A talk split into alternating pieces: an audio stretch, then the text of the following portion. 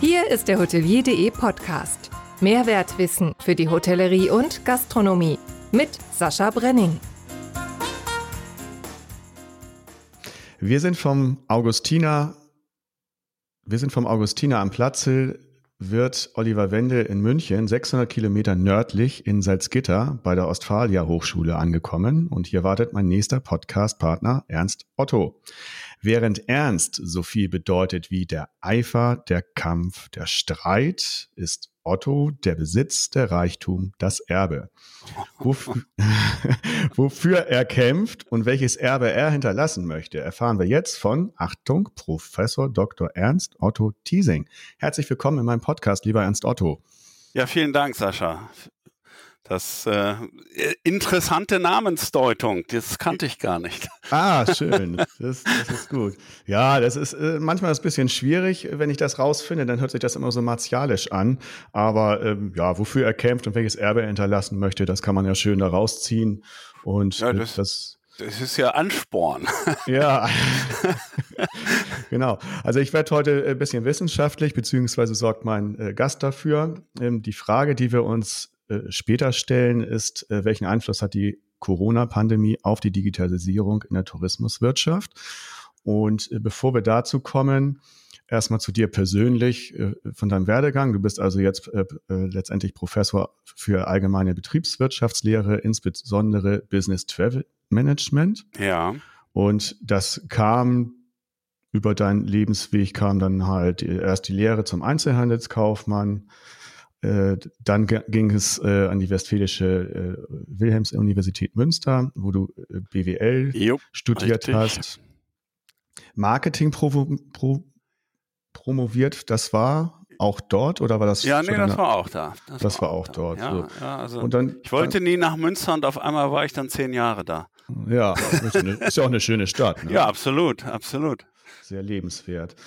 Ähm, ja, dann, dann gab es ein paar berufliche Stationen, unter anderem bei äh, British American Tobacco. Und ja. dann, dann ging es, glaube ich, äh, das erste Mal so richtig in Richtung äh, Tourismus. Ne? Dann kamen verschiedene äh, Positionen ja. innerhalb von äh, knapp neun Jahren bei der TUI Group. Was war denn da so deine Aufgaben? Ja, ähm, ich bin von BAT äh, zu TUI gekommen, weil BAT damals über Horten Anteilseigner bei TUI war. Und ich hatte diesen ganzen Bereich Dienstleistungen bei BAT. Und äh, so kam ich dann auch mit der TUI äh, zusammen und irgendwann bin ich dann darüber gewechselt. Also das war ja das ist schon jetzt lange her. Ähm, und, und was ich da gemacht habe, TUI hatte da gerade eine strategische Neuausrichtung hinter sich gebracht und äh, ich sollte bei der Umsetzung dieser Aktivitäten mithelfen und dafür zuständig sein und ja, das ging dann einfach äh, so immer weiter. Wir haben dann auch äh, viele strategische Projekte gemacht am Anfang. Ähm, und äh, das ging von Umsetzung der äh, Strategie damals bis hin zu neuen strategischen Ansätzen. Ähm, also ich habe ein Business Process Reengineering bei TUI ähm, von Seiten der TUI mit Roland Berger äh, gemacht und wir haben damals ein Konzept für einen äh, in Anführungsstrichen Billigveranstalter gemacht. Das war 1, 2 Fly. Mhm. So, das war schon eine interessante Zeit. Und irgendwann wird's dann mal gut mit äh, Stabsabteilungen und dann versucht man mal den Schritt in die Verantwortung und in die Linie zu setzen. Mhm. Und äh, ich bin dann äh, für die TUI als Geschäftsführer einer Tochtergesellschaft nach München gegangen. Und äh, ja, das war nice. Also Augustina, deswegen der Anfang, das äh, kam mir doch alles schon bekannt. ja. Ja, und äh, da war ich dann äh, äh, einige Jahre in München, bis äh, dieses Unternehmen dann äh, verkauft worden ist und äh, dann äh, bin habe ich die TUI verlassen. Ja, dann ging es zur, zur Lufthansa, ja, genau. eine Station bei der Lufthansa und dann ging es, oder ja, 2002 äh, mit der Selbstständigkeit los, mit ja. Teasing und Partner, wo jetzt gerade, wenn man es so nennen möchte, 19 Jahre Jubiläum gefeiert wurde. ja, das war äh, eine Tätigkeit, äh, Beratung und äh, das ist ja auch äh, eine schöne Ergänzung äh, die man manchmal äh, hat. Am Anfang äh, war das natürlich noch sehr viel intensiver, als ich noch nicht die Professur hatte. Also ich bin dann von Lufthansa äh, weg und habe aber auch noch äh, eigentlich eine ganze Zeit für Lufthansa noch immer wieder was gemacht, mhm. für Lufthansa Systems. Waren äh, wirklich äh, super interessante Sachen dabei, also denke ich gerne dran zurück. Äh, nicht zuletzt, wenn man als Berater mal in New York äh, für jemanden arbeiten darf, ist es ja auch eine schöne Sache. Ne? Es ja. gibt ja Schlimmeres im Leben. Ja, muss ich auch sagen. das ist ja auf jeden Fall New York auch noch so eins meiner Ziele, wo ich unbedingt noch mal hin. Will. Ja, und, und wenn man dann da hingeschickt wird und sagt, mach mal, das ist schon cool. Naja, also jedenfalls ähm, habe ich dann äh, für die auch noch gearbeitet und irgendwann äh, nicht irgendwann, äh, dann, dann war ich im Rahmen meiner Beratungstätigkeit noch in Athen. Das war auch äh, sehr interessant und hatte dort eine Interimsgeschäftsführung für äh, ein Spin-off von ThyssenKrupp. Das war auch sehr cool. Und irgendwann äh, denkt man dann aber mal doch, äh, ja, also vielleicht müsste man mal für äh, ein bisschen, wie soll ich das sagen, also Regelmäßigkeit sorgen. Ja. Und äh, da äh, hat sich die Geschichte der Professur in Salzgitter ein bisschen an, angeboten. Und äh, das war auch sehr schön, äh, dass das dann geklappt hat. Das ist jetzt seit 2008, ne? Das mache ich seit 2008. Ja, genau, das ist richtig. Und äh, ja, das ist auch schon wieder eine ganze Zeit. Ja, allerdings. Ähm, weiterhin, gibt ja viele Sachen, die du machst, aber weiterhin äh, macht ihr auch äh, das Kompetenzzentrum Tourismus des Bundes. Das ist ja also, ein Auftrag. Ja, ja, das ist richtig, wobei ich da gerade in letzter Zeit äh, nicht mehr aktiv bin. Okay, stehst du noch auf der Internetseite. Ja, deshalb. gut, es hat sich vielleicht nicht so ergeben im Rahmen von Corona, weil wir ja auch keine äh, keine Präsenztreffen mehr machen. Das ist ja überwiegend auch virtuell äh, mit Zoom oder mit äh, Teamviewer, also sprich äh, virtuelle Meetings. Und das ist halt eine andere Geschichte. Ich hatte da äh, beim Kompetenzzentrum auch Moderationen gemacht, Workshops und sowas. Und wenn die dann halt nicht mehr äh, in Präsenz da sind, dann wird das auch ein bisschen weniger. Ja, Verstehe ich. Und äh, was ich noch äh, interessant und auch ein bisschen witzig fand, es gab auch mal eine Begegnung mit dem Bahnchef Rüdiger Grube. Was hat es denn damit ja, auf sich? Ja, das war, das war eine ganz andere Geschichte. Aber äh, auch. Das ist jetzt was Privates dann eher, ne? Aber ich fand es trotzdem. Nein, das Jein. war äh, sozusagen NGO-mäßig. Ähm, also die Geschichte ist tatsächlich hochspannend und hochinteressant.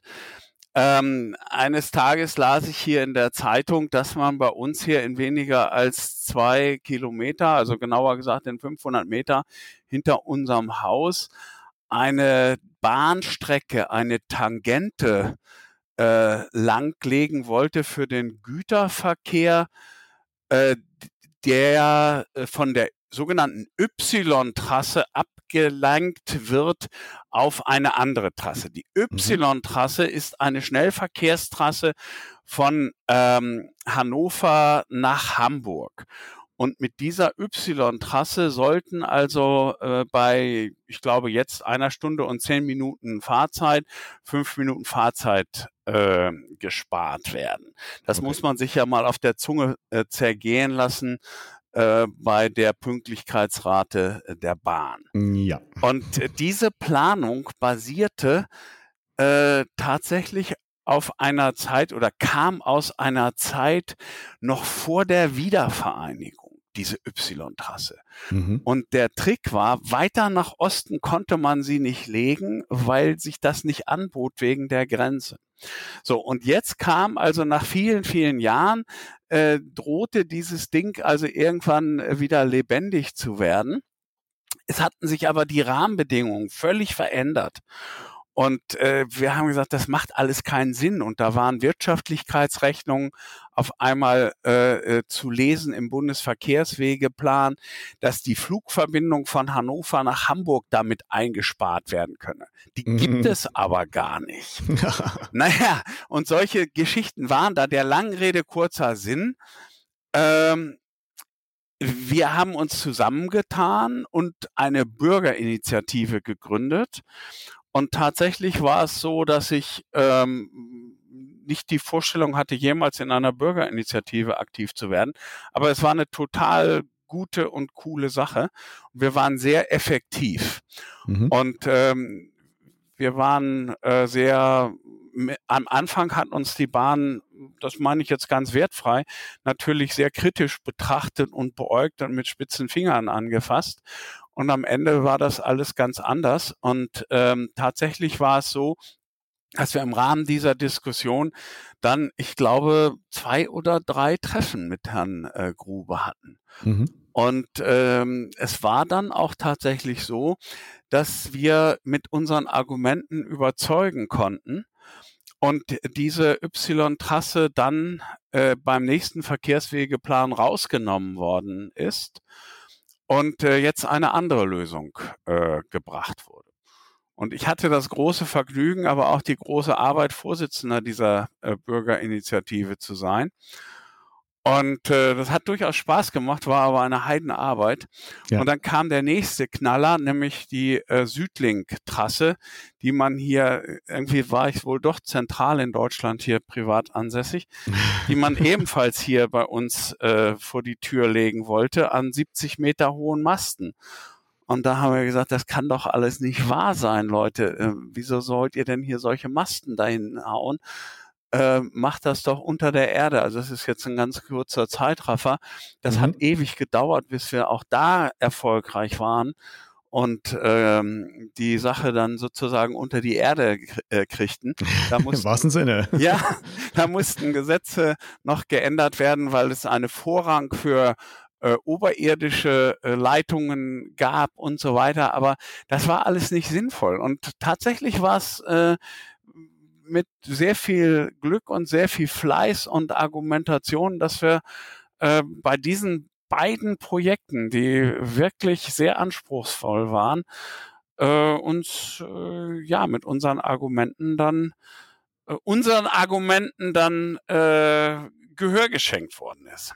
Hm, spannend. Ja, das war das, cool. Das war, ja, ja, das fand auch die, die Fotos ganz gut, da die ich da gefunden habe. Ne? Das äh, ja, das war Schön. also wirklich eine, eine ganz, ganz spannende Zeit. Und äh, das, das ist jetzt eigentlich alles so ein bisschen äh, zu Ende. Und äh, ja. Jetzt wartest du auf die nächsten Masten, die kommen. Nee, nee, nee. Also ich habe mich da jetzt auch ein bisschen zurückgezogen. Das war tatsächlich sehr anstrengend. Aber im Moment äh, ruht die Aktivität auch. Also ja, das, das ist gut. Ja, kommen wir zu, zu unserer Branche. Ja. Ähm, und äh, Corona ist natürlich das, das Überthema mit äh, ähm, die Aus, der, der Auswirkungen auf die Digitalisierung. Ja. Und äh, fangen wir aber jetzt mal hiermit an. Die Überraschungsfrage. Die kommt die von, kommt. die kommt. Okay. Die kommt heute vom Chefredakteur der Biz Travel, Oliver Graue. Ja. Der sagt dir was hoffentlich. Okay, ja klar. Ja, gut. Er möchte von dir wissen, wenn Sie die Möglichkeit hätten, nach Corona ein Hotel zu eröffnen, würden Sie dies tun? Und wenn ja, wo würde das Hotel stehen? Wie groß wäre es? Und wie würde es aussehen? Würde es sich zum Beispiel auf einen bestimmten Themenbereich fokussieren? Oh je, das ist auch wirklich eine schwierige Frage. Also ein Hotel eröffnen, ähm, ja, das, äh, ich will jetzt nicht sagen, das war schon immer mein Traum. Das wäre zu, vielleicht zu viel gesagt. Aber äh, ich habe ja tatsächlich in meinem Werdegang auch schon mal äh, eine klitzekleine Hotelstation gehabt, auch in Aha. den USA. Okay. Ähm, da habe ich äh, einige Monate mal äh, ein Praktikum gemacht, weil ich äh, ein bisschen besser in der Sprache werden wollte. Und äh, das war eine ebenfalls ausgesprochen interessante Geschichte, weil diese äh, Hotelkette äh, unglaublich schnell und stark expandierte. Mhm. Die ist dann zu Marriott gekommen, also das war die Residence Inn, äh, heute bei Marriott. Ja. Und insofern habe ich eine gewisse Affinität äh, zu Hotels und das macht Spaß. Und äh, tatsächlich ist es so, dass ich äh, vorher noch nie was mit Hotels zu tun hatte und ich fand es faszinierend, wie äh, vielschichtig die Aufgabenstellungen äh, in einem Hotel sind und in einem Hotelunternehmen. Und insofern äh, wäre das tatsächlich eine coole Herausforderung, das zu machen und ich würde ähm, das Hotel, ja, was würde ich für ein Hotel machen? Ähm, ich glaube, ich würde tatsächlich ein Hotel mit Schwerpunkt Leisure machen in irgendeinem Feriengebiet. Das fände ich nochmal, äh, das fände ich interessant. Und ähm, jetzt war die Frage, wo würde ich das eröffnen? Das ist natürlich eine tatsächlich sehr schwierige Frage. Also da ich ähm, sehr, sehr, sehr große Sympathie für die Küste habe, äh, würde ich das natürlich auch mir vorstellen können, das auf irgendeiner Nord- oder Ostseeinsel äh, zu eröffnen. Vermutlich eher auf einer Ostseeinsel, vermutlich mhm. eher auf Rügen, weil ich da häufig bin. Ja. Ähm, das finde ich sehr äh, abwechslungsreich und unglaublich interessant. Ich könnte mir aber auch, wenn ich das mal strategisch äh, äh, sehe und mal mit unserer Fachbrille das Ganze betrachte, sehr gut vorstellen, so etwas im Harz zu machen. Mhm. Ähm, also das, glaube ich, könnte auch interessant sein. Ja, damit ist die Frage gut beantwortet, wird sich Oliver freuen. Und ja. ja. Äh, das hat ja noch gut geklappt. Ja, das ist eine Überraschungsfrage, ist nicht immer einfach, das ist nie was Fieses, aber äh, na, ein bisschen ah, überlegen. Ui, hat mir aber schon in Schleudern gebracht. Ja, ging aber. ging aber. Alles okay. Ja, kommen wir zu unserem Hauptthema. Ja. Ähm, Digitalisierung, äh, Digitalisierungsschub durch Corona in, im Tourismus oder nicht. Ausgangspunkt ist natürlich klar, die Tourismuswirtschaft ist besonders gebeutelt.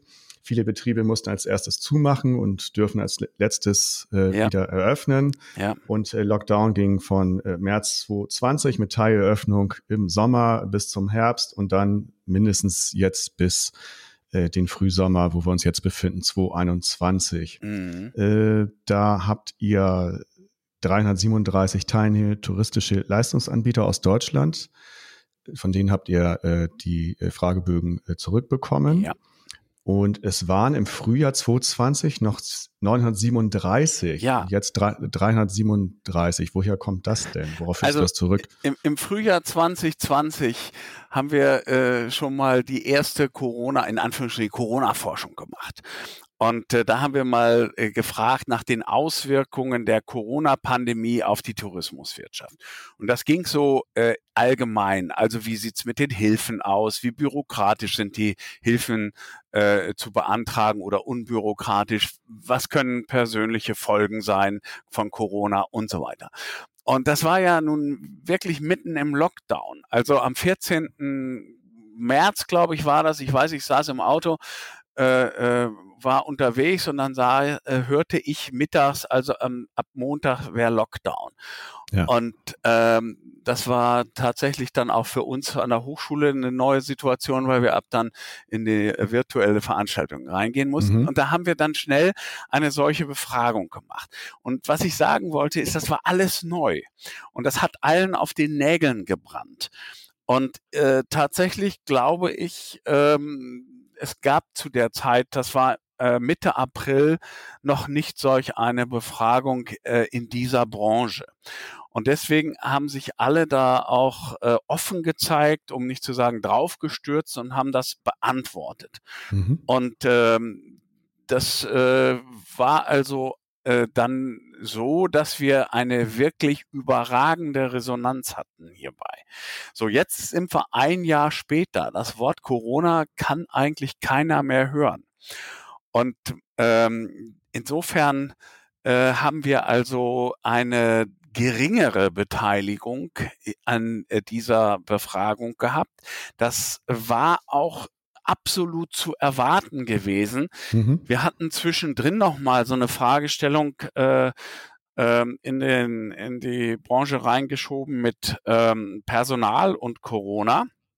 Und da merkte man schon, ach, das wird schwierig. Und mhm. dieses Thema Digitalisierung, ähm, das ist ja auch ein äh, Thema, was äh, vielen äh, äh, ja auf den Nägeln brennt auf der einen Seite, was aber auch eine gewisse Ratlosigkeit erzeugt, weil das Buzzword äh, äh, äh, Digitalisierung, das sagt ja erstmal noch nichts. Digitalisierung ist erstmal der Sammelbegriff für alles und nichts. Mhm. Und jetzt ist die Frage, was machen die denn mit der Digitalisierung? Und ganz konkret bin ich auf äh, dieses Thema Digitalisierung, beziehungsweise ich, ich bin schon lange dabei und wollte dieses Thema Digitalisierung in der Tourismuswirtschaft ähm, untersuchen und fragen, was verstehen die Unternehmen darunter, was machen sie da, welche Strategen, äh, Strategien ähm, äh, verfolgen Sie, also warten Sie erstmal ab, Timing-Strategien oder gehen Sie voran oder sowas. Und dann kam diese äh, Corona-Geschichte dazu.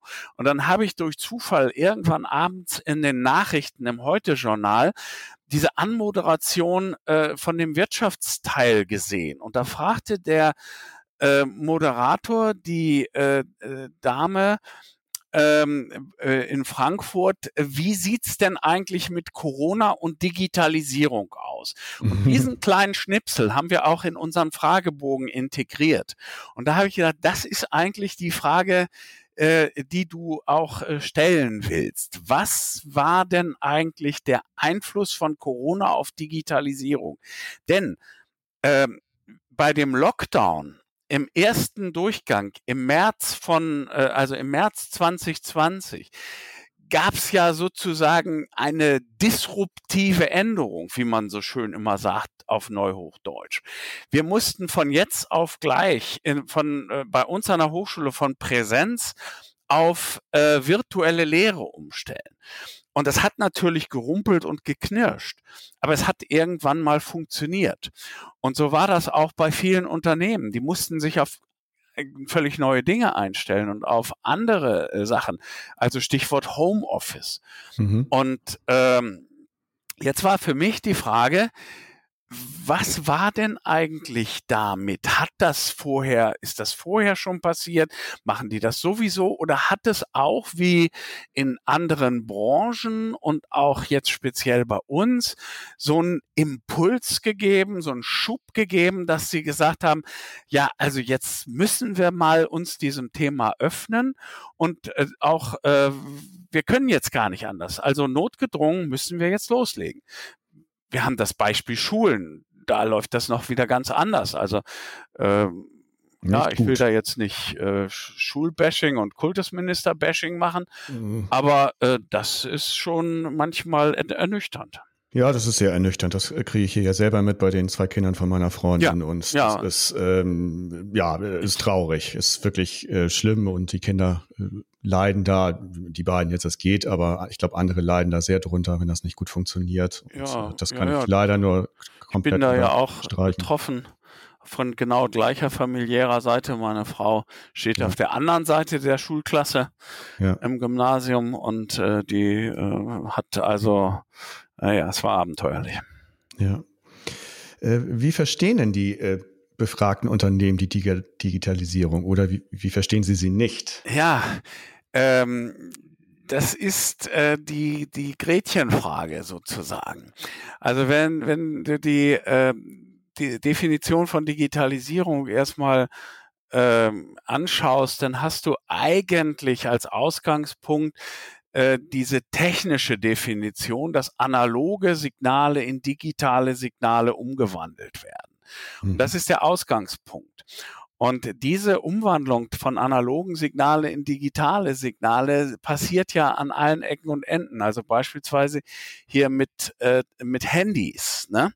Und da sind wir dann auch bei den weiteren Anwendungsfeldern. Das heißt, diese Digitalisierung ermöglicht neue Anwendungsfelder, ermöglicht Miniaturisierung.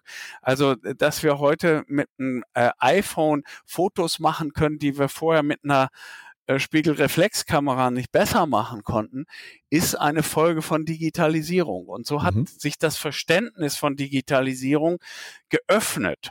Und ähm, wir verstehen heute in der letzten Konsequenz unter Digitalisierung eigentlich einen Megatrend, einen gesellschaftlichen Megatrend, dass diese Technik äh, sich in allen Lebensbereichen äh, äh, nützlich gemacht hat und viele Dinge in der Anwendung verändert hat.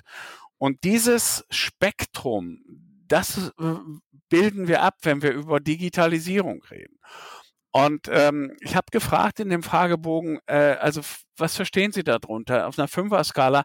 Eher dieses Technische oder nur dieses Technische oder nur dieses andere, was wir äh, gesagt haben als äh, ähm, Umwandlung von äh, äh, Geschäftsprozessen oder analogen Geschäftsprozessen in digital gestützte Geschäftsprozesse. Ja. Und das Interessante bei der Antwortung, bei der Antwort war, dass die meisten sich in der Mitte verortet haben.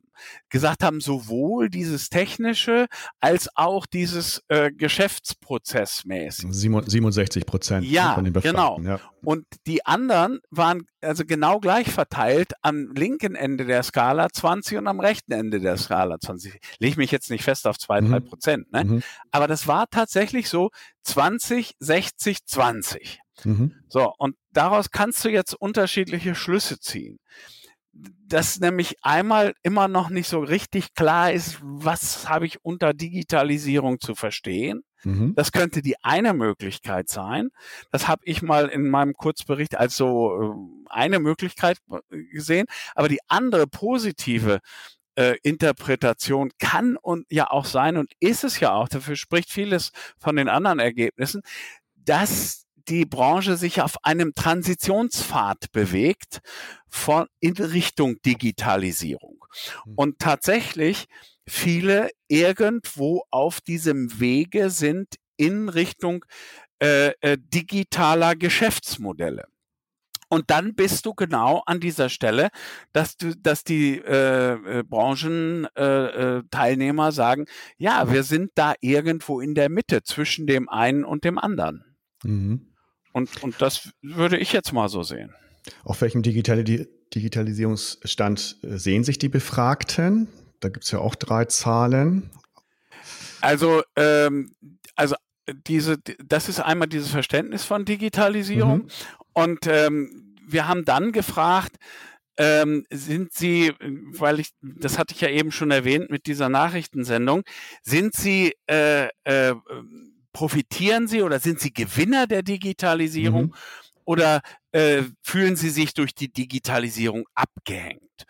Und ähm, die Antwort war, dass 78 Prozent sagen, wir können bei der Digitalisierung mithalten und 22 Prozent sagen, äh, wir sind bei der Digitalisierung oder wir, wir sind bei den Unternehmen, die bei der Digitalisierung zurückbleiben. Ja. Und diese 78 Prozent sprechen natürlich auch dafür, dass sich die Unternehmen in dieser Transitionsphase befinden. Mhm. Also von daher äh, sind wir mit den 78 Prozent, die sich da ähm, äh, einordnen, dass sie bei der Digitalisierung mithalten können, sehr gut unterwegs.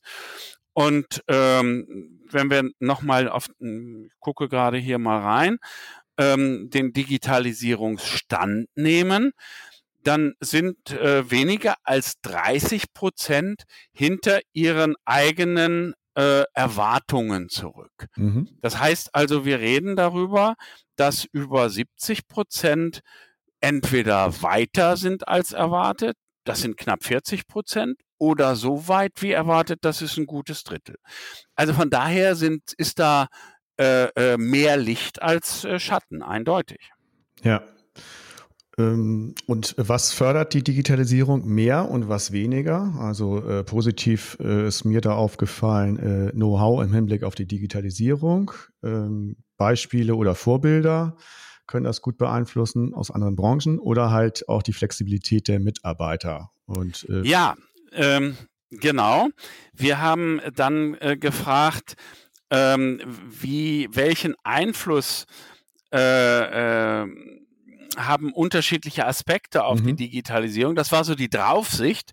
Ja. Und ähm, da muss man sagen, also dass ähm, schon alles wichtig ist für Digitalisierung. Also äh, Digitalisierung ist von Wichtigkeit für die Kundenbeziehung, für die Lieferantenbeziehung. Er, überraschenderweise für die Mitarbeiterbeziehung am wenigsten wichtig. Ja, Auf hohem Niveau, aber am wenigsten wichtig.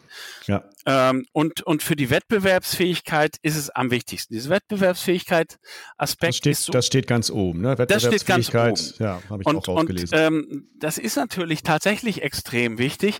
Nur Wettbewerbsfähigkeit ist ja auch so ein Sammelbegriff. Wettbewerbsfähigkeit erreiche ich, wenn ich die Kundenbeziehung äh, professionalisiere oder wenn ich die äh, Kundennachbereitung professionalisiere. Kann man alles auch digital äh, äh, verbessern. Wenn ich äh, die Buchung verbessere, wenn ich äh, äh, meine Prozesse, meine internen Prozesse verbessere. Also insofern ist das tatsächlich so ein, so ein Buzzword, so ein äh, Sammelbegriff, wo, wo man das, äh, den man noch weiter runterbrechen muss. Mhm. Ja?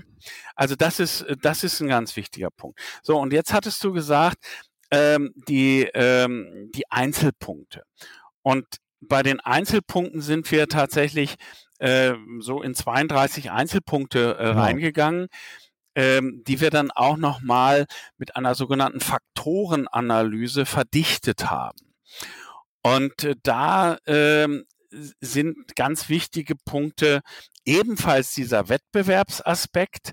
Das brauche ich, um im Wettbewerb äh, mithalten zu können. Das wurde ganz hoch gescored.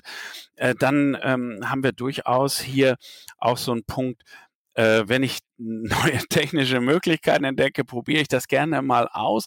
Das ist ja dieser positiv besetzte Spieltrieb, den man ja auch haben muss, wenn man gerade so was technisch orientiertes wie die Digitalisierung machen muss. Ne? Also ohne, ohne den hätte ich äh, meinen PC nicht kennengelernt. Ja, das habe ich auch immer so gemacht. Früher ja. immer alles ausprobieren, kaputt machen kannst du eigentlich nichts. Und genau das ist dieser Spieltrieb. Ja, fand ich auch. Äh, ja, und wenn du es kaputt machst, dann musst du es wieder reparieren.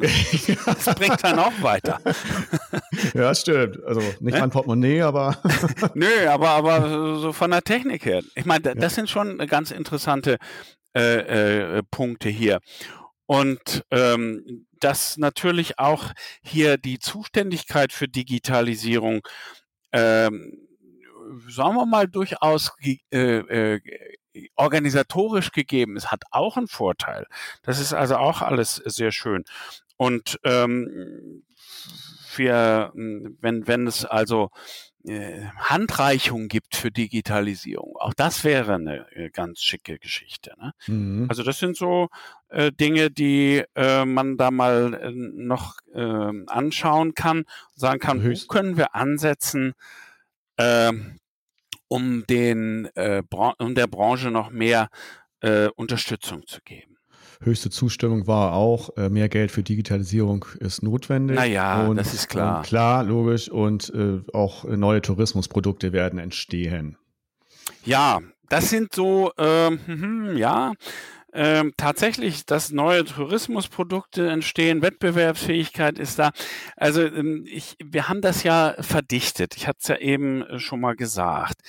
Und ähm, dieser wichtigste Faktor, ähm, der die Digitalisierung prägt, ob man jetzt nach vorne geht, wo man steht und so weiter. Der wichtigste Faktor ist, dass die Unternehmen Digitalisierung als generellen Problemlöser und Hoffnungsträger mhm. verstehen.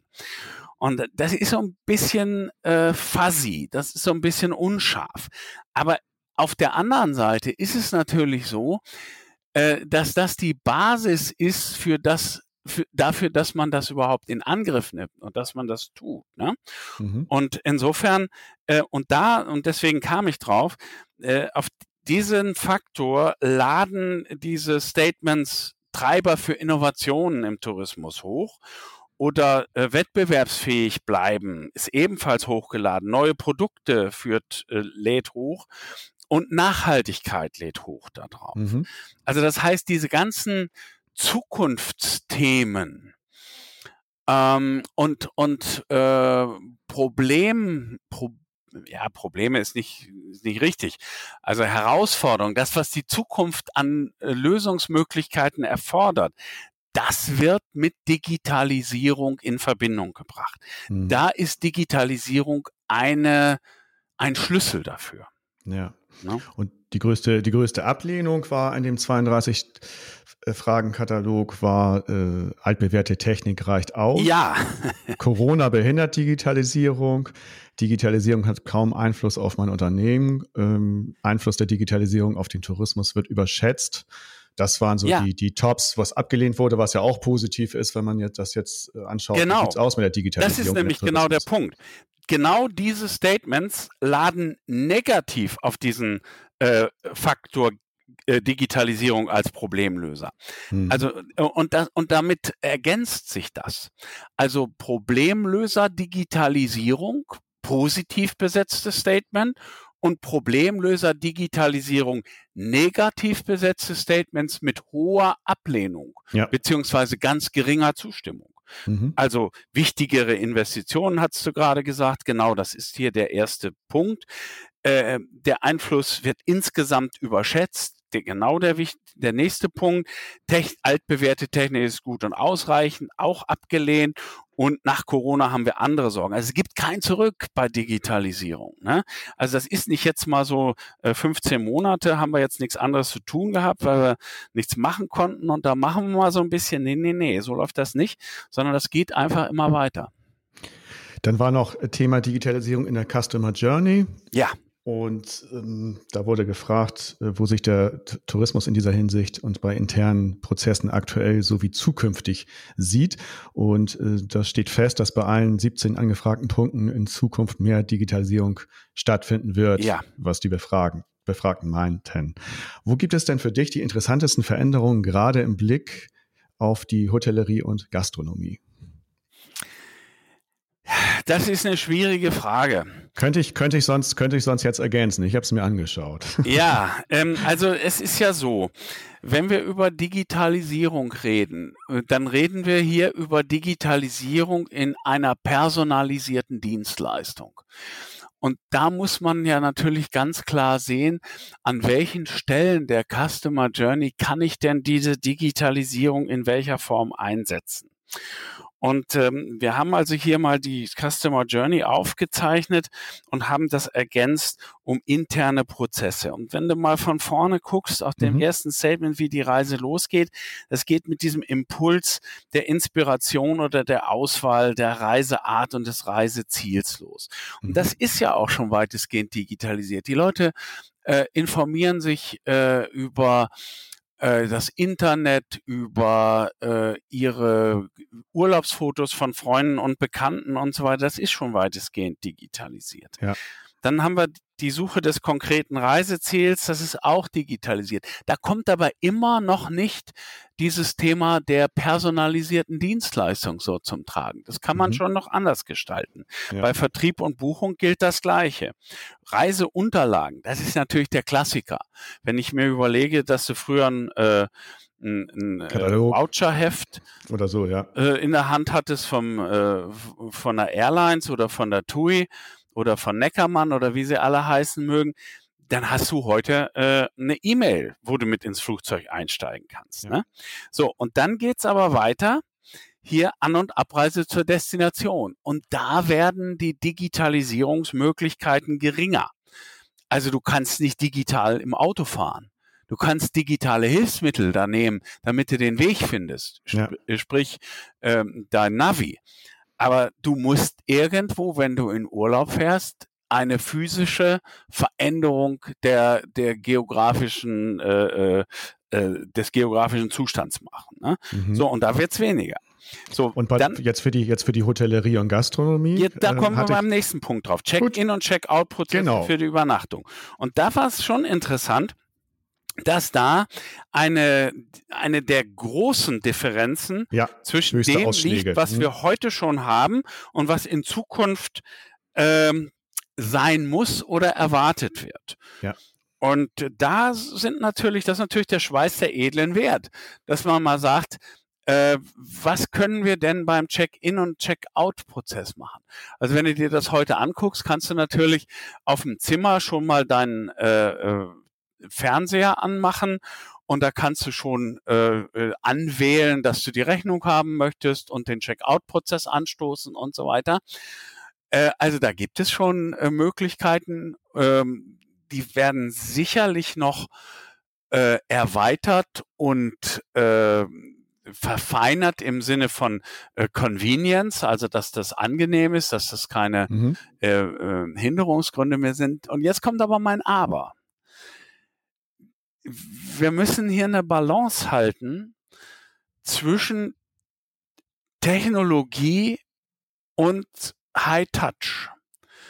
Und Hotels leben auch davon, dass die Leute hinter der Rezeption nett sind, dass sie dich anlächeln, dass sie dir ein äh, persönliches Wort gönnen und so weiter. Und das passiert auch beim Check-in und beim Check-out-Prozess.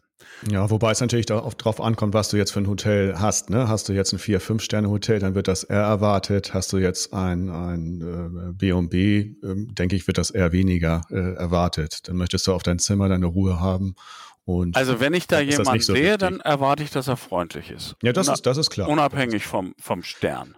Ja, weil, weil es gibt ja, es gibt ja, ja immer klar. mehr, es gibt ja immer mehr Automaten-Hotels. Ja, ja, also das ist ja, das ist ja auch bei uns, äh, äh bei hotelier.de, da kriegen wir auch richtig viele Anfragen zu, die wir an unsere Kunden weiterleiten. Ähm, das merkt man schon ganz deutlich, dass da sehr viel äh, nachgefragt wird. Ja, und, und das ist natürlich auch ein Unterschied, ob du da in die äh, Business-Hotellerie reinguckst oder in die Leisure-Hotellerie.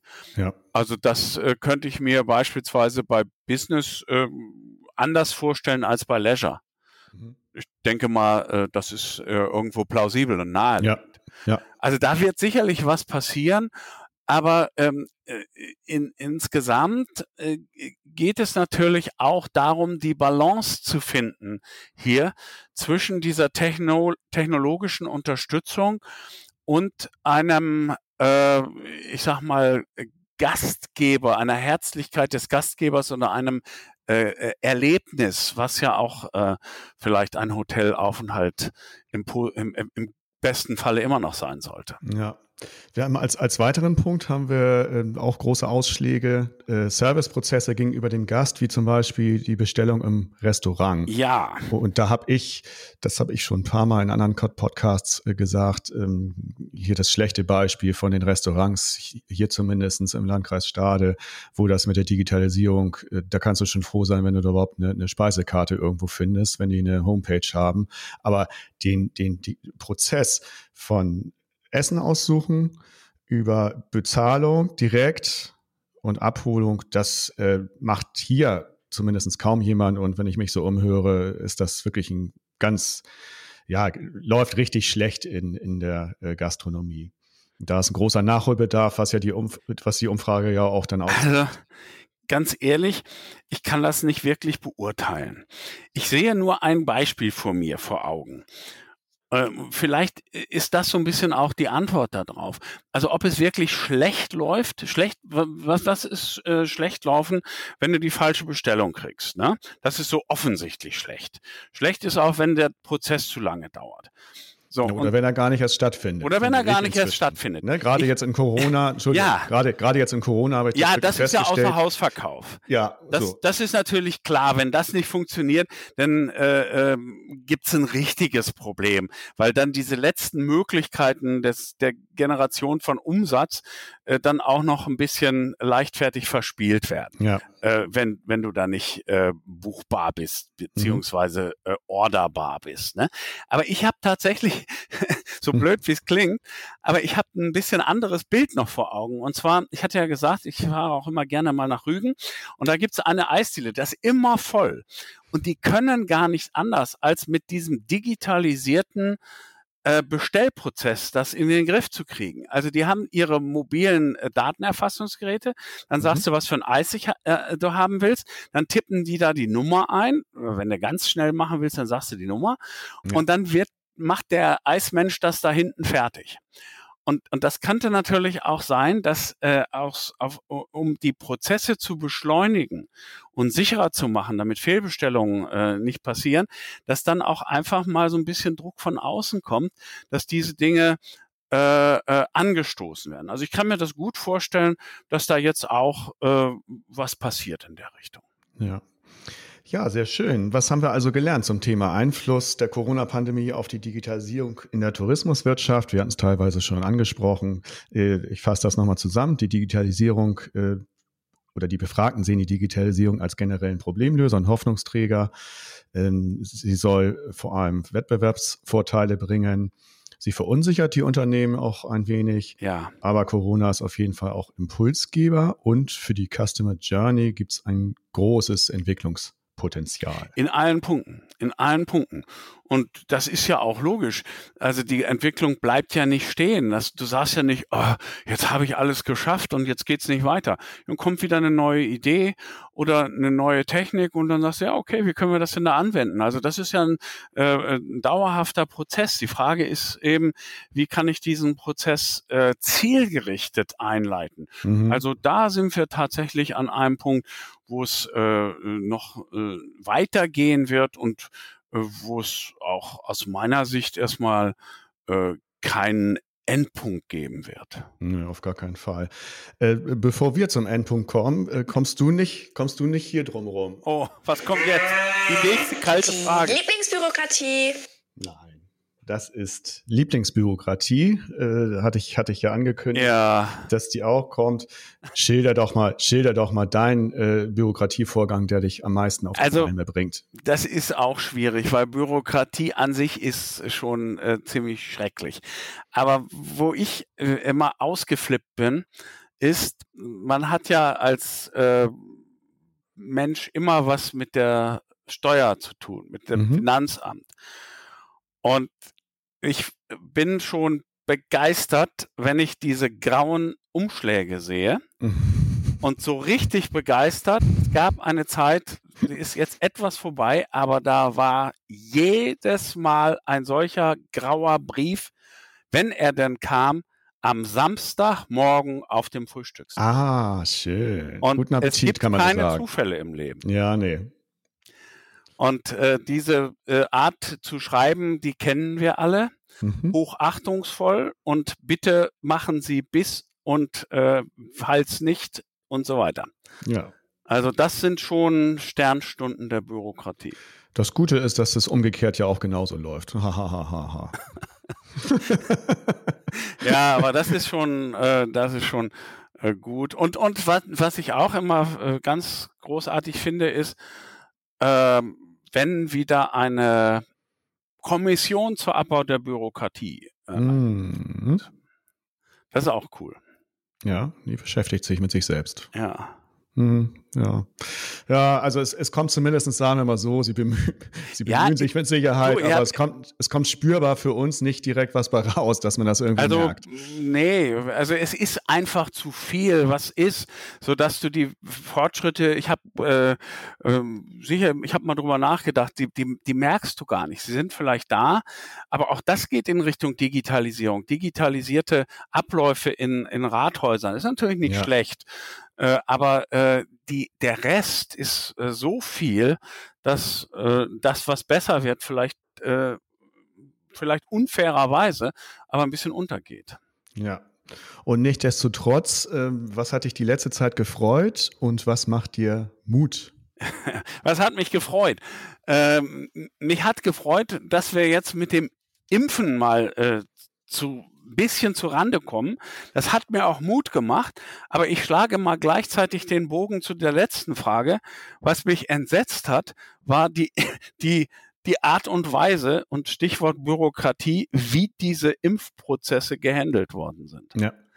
Aber dass wir äh, tatsächlich innerhalb so kurzer Zeit ähm, ein wirksames äh, Mittel zur Bekämpfung dieser Pandemie in Form der Impfung äh, entwickeln konnten, wir also als Gesellschaft, als ja. Bundesrepublik Deutschland hier, das fand ich schon, äh, das fand ich schon gut. Ja, in der kurzen Zeit, das muss man definitiv sagen. Also, äh, da ist ja auch alles an Mitteln hingegangen, was, was ging, aber das, das absolut sehe ich auch so. Ja. Lieber Ernst Otto, das war hochinteressant und ich glaube, wir haben da doch einiges auf den Weg gebracht, worüber man nochmal nachdenken kann. Ich danke dir sehr herzlich für diese Einblicke und ja, hoffe, dass es dir auch gefallen hat. Sehr gerne. Äh, es war mir ein Vergnügen. Es war kurzweilig und die Zeit ist verflogen. Was die will Zeit man mehr? Ist verflogen, ja. alles klar. Ich danke dir herzlich und ja, wünsche dir alles Gute. Sehr gerne. Bleib Ebenfalls. gesund. Jo. Tschüss. Tschüss. Der Hotelier.de Podcast. Mehrwertwissen für die Hotellerie und Gastronomie. Keine weitere Ausgabe verpassen. Und jetzt auf www.hotelier.de/podcast abonnieren.